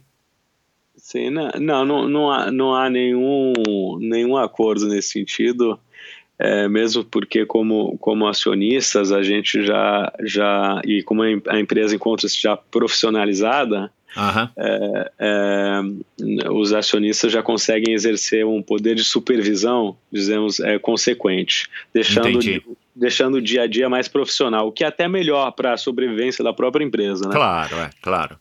E, mas, mas enfim, o, o, o acordo que, eu, que, que nós temos é que enquanto eu tiver a condição física de de estar tá lutando para estar tá entre os melhores, eu vou, eu vou, eu vou lutar para tanto. E, e, eu, já, eu já disse também que depois do ciclismo eu quero seguir um outro sonho também, que, era, que agora não é o sonho de infância, é o sonho da época da faculdade, que é, sempre foi ser, ser juiz de direito. Ah, que legal, cara. você, já foi, então, você, já foi, você já foi, como é que é? Promotor, né? Você já foi, é, promotor não, como é que é? Desculpa. Você já foi, é, promotor, né? Do Ministério Público. É, eu fui, eu fui estagiário Ah, estagiário. Uhum. na época da faculdade, do Ministério Público do Estado de São Paulo. Uhum. É, foi aí, inclusive, que eu me apaixonei pela, pelo lado público do direito, né? E, que legal. E eu vi que, eu, que talvez quando eu não puder mais fazer, fazer a diferença no esporte, eu ainda posso fazer em outras áreas da, da vida, como, como essa questão da, da justiça, né? Uhum. Há, muito, há muito o que ser feito né, nesse lado. E eu, inclusive, já, já, já recomecei meus estudos para tanto. E, ah, que legal, cara. E, e, eu identifiquei, por curiosidade, Michel, nessa preparação é, dos estudos, a mesma lógica que você tem que ter na, na tua preparação esportiva. A questão da disciplina, a questão do, da, do planejamento, das horas, da repetição. Então, isso, isso é, me fez lembrar muito o, aquilo que eu vivi já no começo da minha carreira profissional. Então, é muito interessante Legal. essa Claro. Embora, duas, embora duas coisas completamente diferentes, elas são. Mas tem tantas semelhanças que são incríveis. Que legal. Vo, aliás, você escolheu a advocacia por quê? Assim, né, da onde que veio? Foi, foi foi o acaso, deu sorte, ou você, depois aí de uma certa idade, já sabia que você queria ser advogado? De onde que veio a, a opção aí por direito que, enfim, é uma profissão legal, né? É uma profissão também que. A minha filha mais velha faz direito. Eu acho que é uma profissão, enfim, até que serve como base para diversas outras profissões, mas, cara, exige, enfim, uma certa disciplina, né? E uma dedicação, porque não é, é necessariamente uma das mais fáceis, né, cara? Tem que ler muito, tem que estudar muito. Por que, que você escolheu é, direito? Foi, foi justamente essa questão da, da leitura que me fez, é, me fez me apaixonar pelo estudo do, do direito. Desde, desde, desde a escola eu gostava mesmo da, da, das áreas humanas, gostava de ler, sempre li muito Machado de Assis, essa de Queiroz, os, os, os sempre foram assim, é, sempre serviram como inspiração para mim, esses grandes... Uhum esses grandes escritores, né, e esses pensadores da humanidade. Então, foi essa, essa questão da base que o direito te dá fato do meu pai também ter, ter, ter feito direito, embora nunca tenha advogado, uhum. é, isso, isso, isso me, me inspirou também a, a fazer essa faculdade. Eu nunca pensei em realmente advogar como, como de fato nunca advoguei. Mas você tem OAB, né? Você poderia tem, advogar, tem, né? Poderia. Assim, eu, eu sempre fiz. Eu, eu trabalhava no, no, na, na, na, empresa familiar, eu fazia parte jurídica é, na questão de consultoria, etc. Então, isso, isso é advogar, mas eu digo assim, ir ao fórum como advogado, fazer parte de uma, de uma sociedade é, uhum. de, advoga, de advogados em si, isso eu nunca, nunca fiz. Uhum. Isso, isso não está nos seus planos?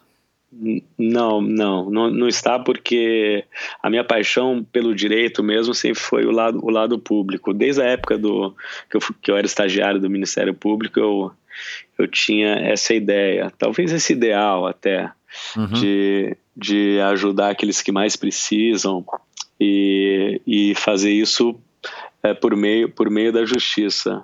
Uhum. Aliás, como, como dizia Rui, Rui Barbosa, a gente nunca deve perder o ideal, né? Exato. Então foi, então foi isso.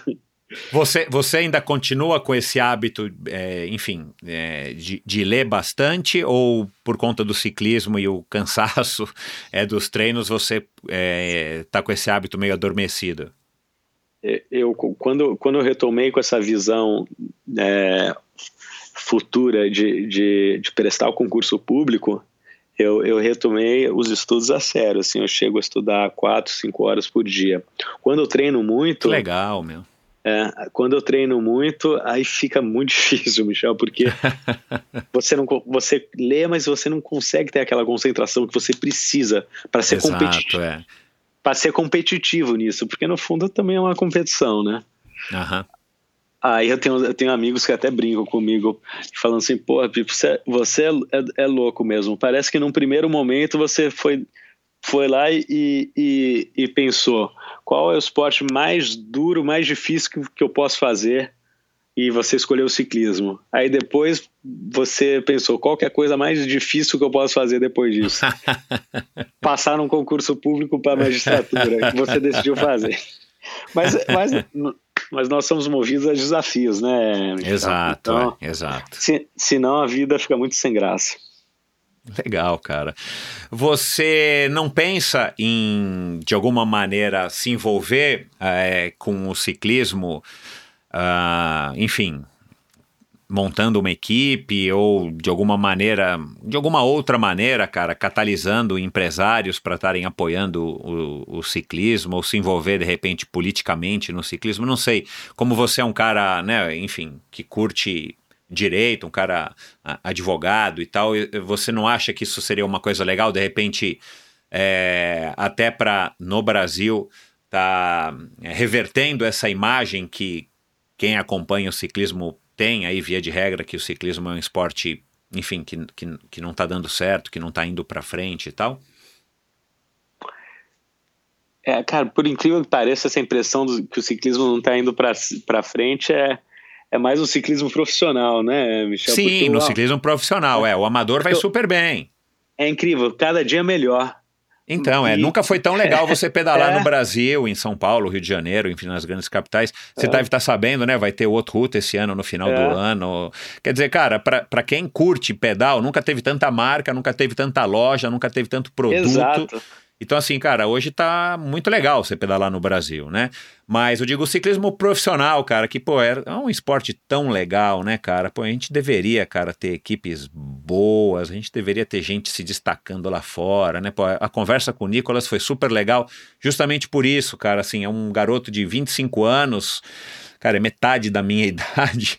Cara, é. Meu, é legal você ver que o menino tá empolgado e tal, mas, cara, de novo, é um que tá lá, né? O único que tá lá e. Puta, cara, assim, se a gente tivesse 20 Nicolas, né, cara, em É. todos os lugares do mundo, na, que fosse na China, que fosse no Japão, que fosse nos Estados Unidos, cara, a gente fica nessa coisa que, né, numa visão hoje de, de médio e longo prazo, a gente não consegue ver um cenário legal, né? Você não acha que, que daria, cara, de alguma maneira para você colaborar, tendo vivido, né, como ciclista profissional e tendo esse conhecimento e tendo essa, enfim, essa motivação e sendo um cara, enfim, formado em direito, um cara que gosta de, de justiça, que gosta de, você acha que não, não é a tua praia?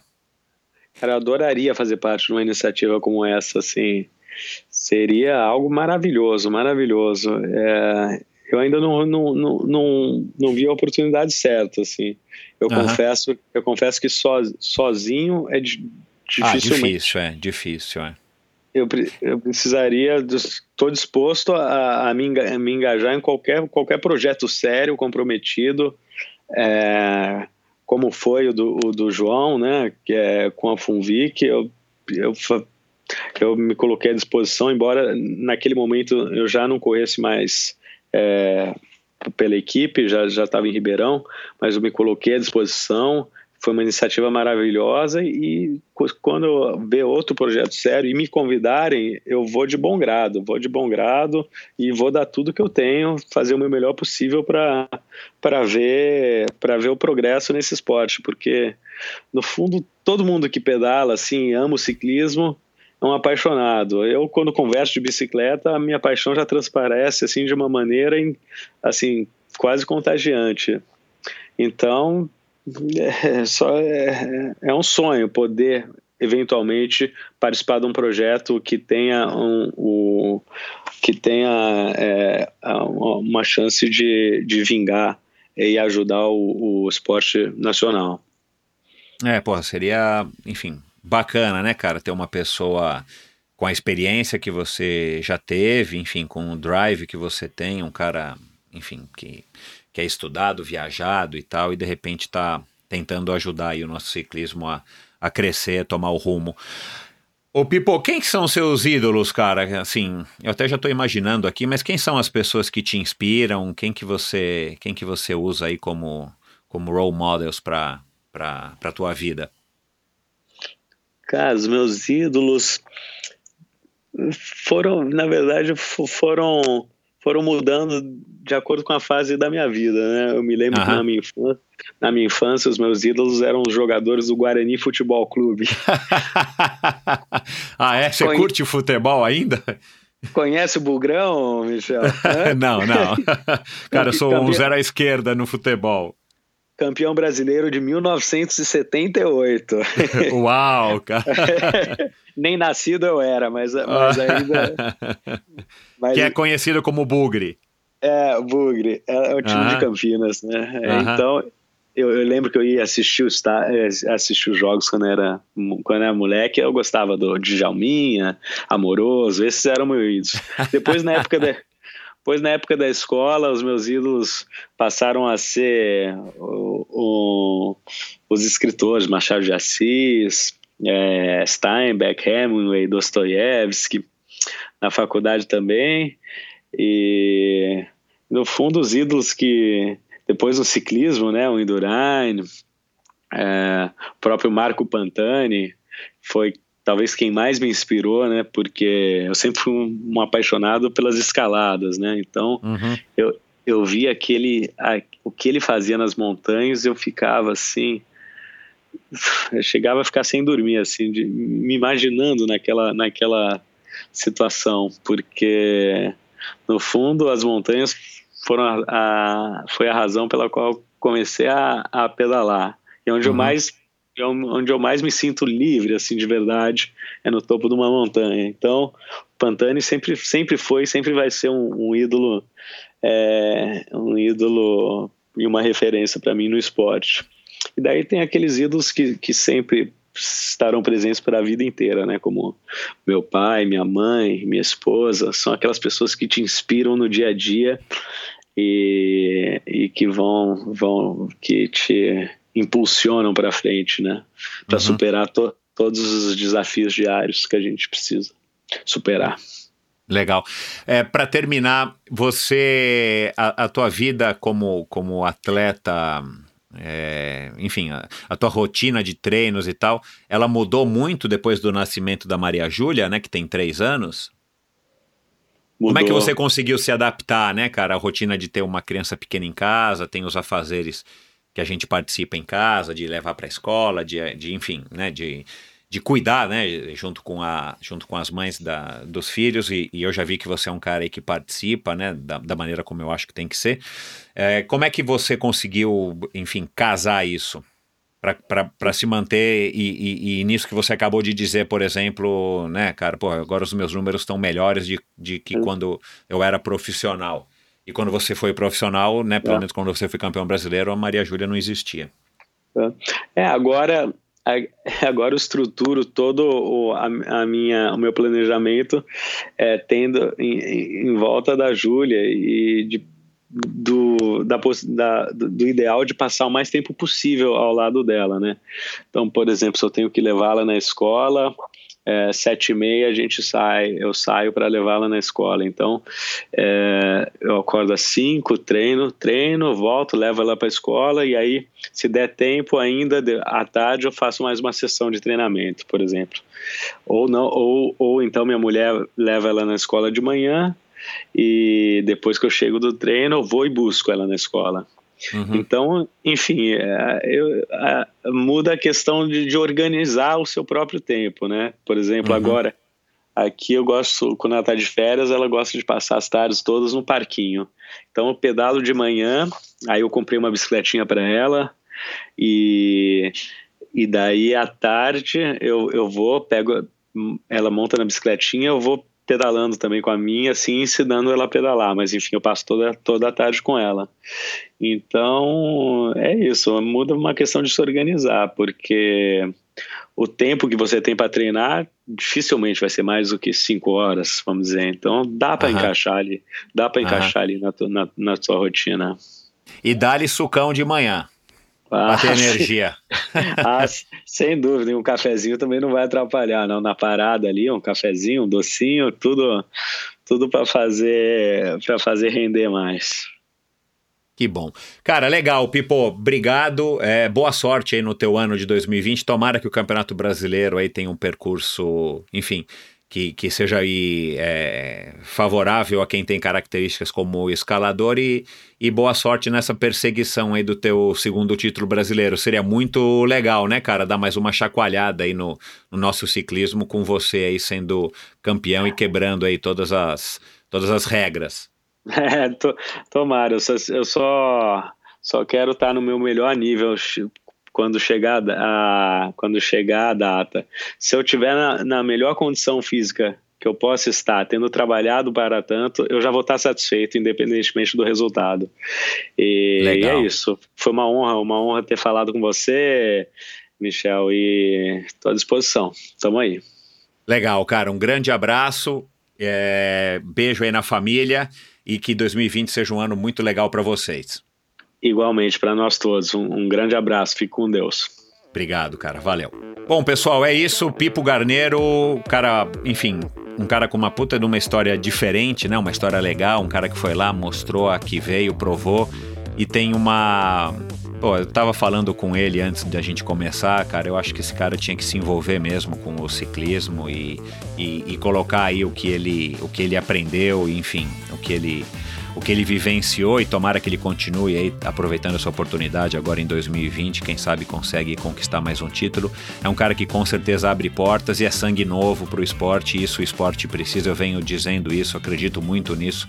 Acho que uma das maneiras da gente estar tá, é, mudando aí qualquer modalidade é trazendo sangue novo, visões novas e experiências novas porque é, não que, que, que o, a história ou a, a, herança ou que os legados sejam inúteis, não, muito pelo contrário, mas assim, eu acho que quando a gente tem aí é, casos como o nosso esporte, o ciclismo brasileiro, é, que são casos de, enfim, é, recorrentes de, de enfim, de, de falhas de, de insucessos, e aí não sou eu que estou dizendo, né, pessoal? Eu tenho a minha opinião e, e, e é muito isso, mas assim, ouvindo aí o que os convidados que eu já tive aqui do ciclismo, né, lá atrás, desde o enfim, do, do Renan Ferraro, o Mauro Ribeiro, o Cássio Paiva, o Murilo Fischer, o Pagliarini, quem mais? O, o Evandro Portela já passou por aqui, o próprio Bulgarelli aí mais recentemente, o Nicolas, né, que teve aqui faz pouco tempo, se você não ouviu, vai lá e ouça, é, é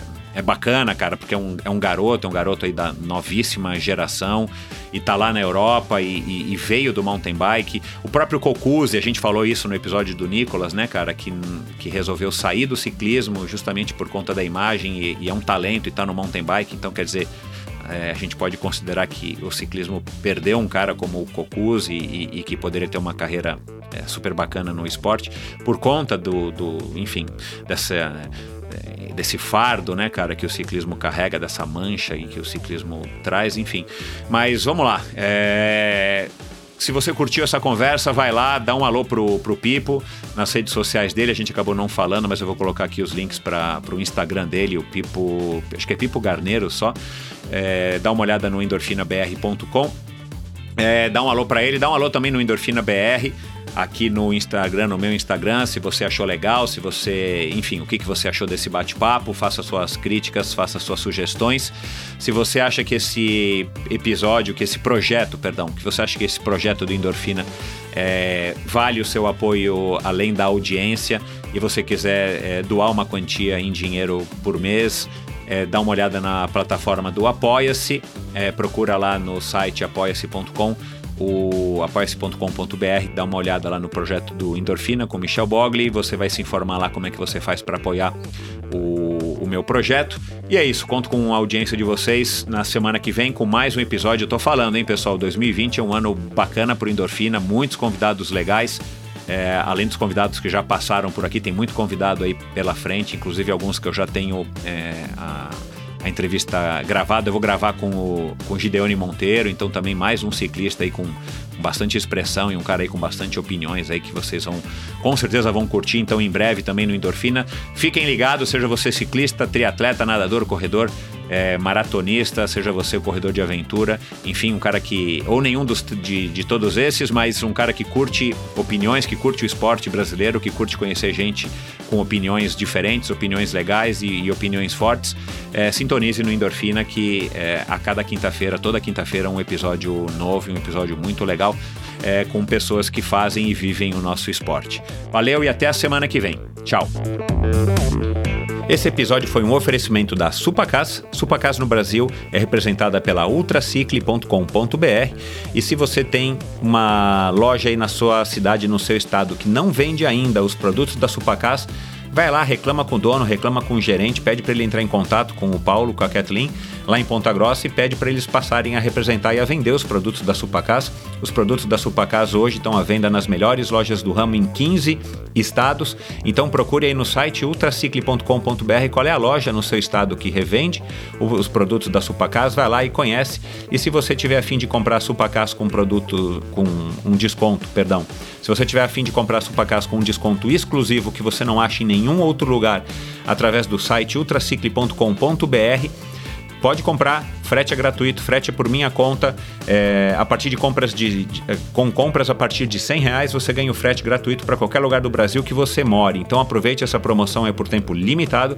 Ela não vai durar sempre, aliás.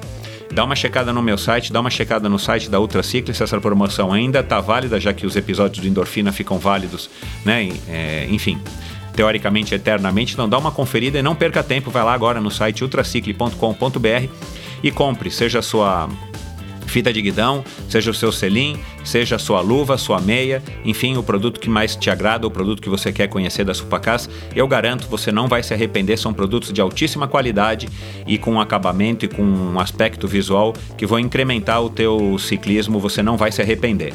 Supacas BR no Instagram e no Facebook Supacas Brasil. Passe a segui-los, acompanhe todos os movimentos da Supacas no Brasil e você não vai perder nada aí do que o Paulo e a Kathleen estão fazendo com essa marca aí fabulosa, essa marca que é, vem tomando aí de, de estouro o mundo do ciclismo mundial, patrocinadora ninguém mais, de ninguém mais, ninguém menos que Peter Sagan e Christoph Saucer.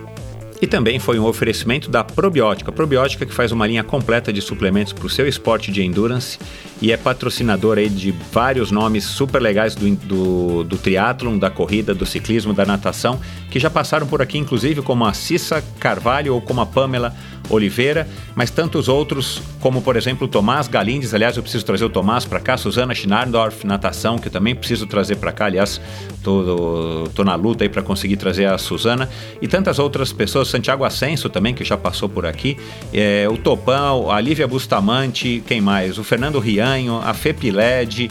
Quem mais? A Cláudia Dumont, que eu estou conversando já para trazer para cá. O Bruno Tempesta, é, que já já vai estar tá por aqui. O Bruno Vicário, Ademir Paulino, enfim. Não sou eu que estou dizendo, não sou eu que estou aprovando esse produto, ou não sou só eu que estou aprovando e recomendando esse produto, mas todas essas pessoas e muito mais estão usando e recomendando e, e aprovando os produtos da, da probiótica, que vem fazendo um trabalho que eu né, já tenho dito isso aí faz tempo, eu acho muito legal, que é apoiar o esporte de uma maneira, o esporte de endurance de uma maneira completa, não somente através aqui do Endorfina, que é um patrocínio, mas principalmente através é, desses atletas todos que eu falei e uma série de outros, é, profissionais e amadores, influenciadores ou não de natação, de paralímpico, de corrida, de triatlon, de ciclismo é, mas também patrocinando os grandes eventos de triatlon e de ciclismo do Brasil. Então a Probiótica está fazendo um trabalho muito legal e a gente precisa apoiar empresas que têm essa iniciativa, pessoal. É, não é só uma questão de que os produtos deles são bons. A iniciativa de uma empresa como essa é super legal e vale a pena então a gente prestigiar e apoiar. E você encontra os produtos da Probiótica nas principais lojas de suplementos esportivos é, da sua cidade. E se você não encontra, você pode comprar no site deles que é loja.probiotica.com.br. Dá uma checada lá, Probiótica Probiótica Oficial no Instagram e você vai conhecer todos os movimentos da Probiótica no Brasil, com os últimos lançamentos e todas as, toda a linha de produto e todos os eventos que eles estão apoiando. Vai lá e dá uma conferida. Probiótica Oficial no Instagram. E este episódio também foi um oferecimento da Bovem Energia. A Bovem é uma comercializadora de energia, gestora e geradora de energia. Assim como para os meus convidados, para a Bovem, energia é um assunto muito sério. Uma empresa sólida e confiável, com profissionais experientes e treinados para lhe oferecer agilidade no atendimento, robustez e competência na condução dos negócios. Saiba mais em bovem.com.br. Bovem se escreve B-O-V-E-N.com.br. De energia, a Bovem entende. Obrigado por ouvir mais esse episódio do Endorfina Podcast. Acesse o site endorfinabr.com. Lá você conhece todos os convidados que já passaram por aqui, você consegue ouvir todos os episódios através do site e você se aprofunda nos assuntos conversados em cada um dos episódios. Se você curtiu, siga o Endorfina no seu agregador de podcasts preferido. Se você ouve através da Apple Podcasts, deixe seu review e as suas estrelinhas. Isso ajuda o Endorfina a se tornar mais relevante e alcançar uma audiência cada vez maior. Acesse Endorfina BR no Instagram e mande seus comentários, críticas e sugestões. Lá você fica sabendo curiosidades e vê fotos interessantíssimas de cada um dos convidados que já passaram por aqui. Obrigado e até a semana que vem.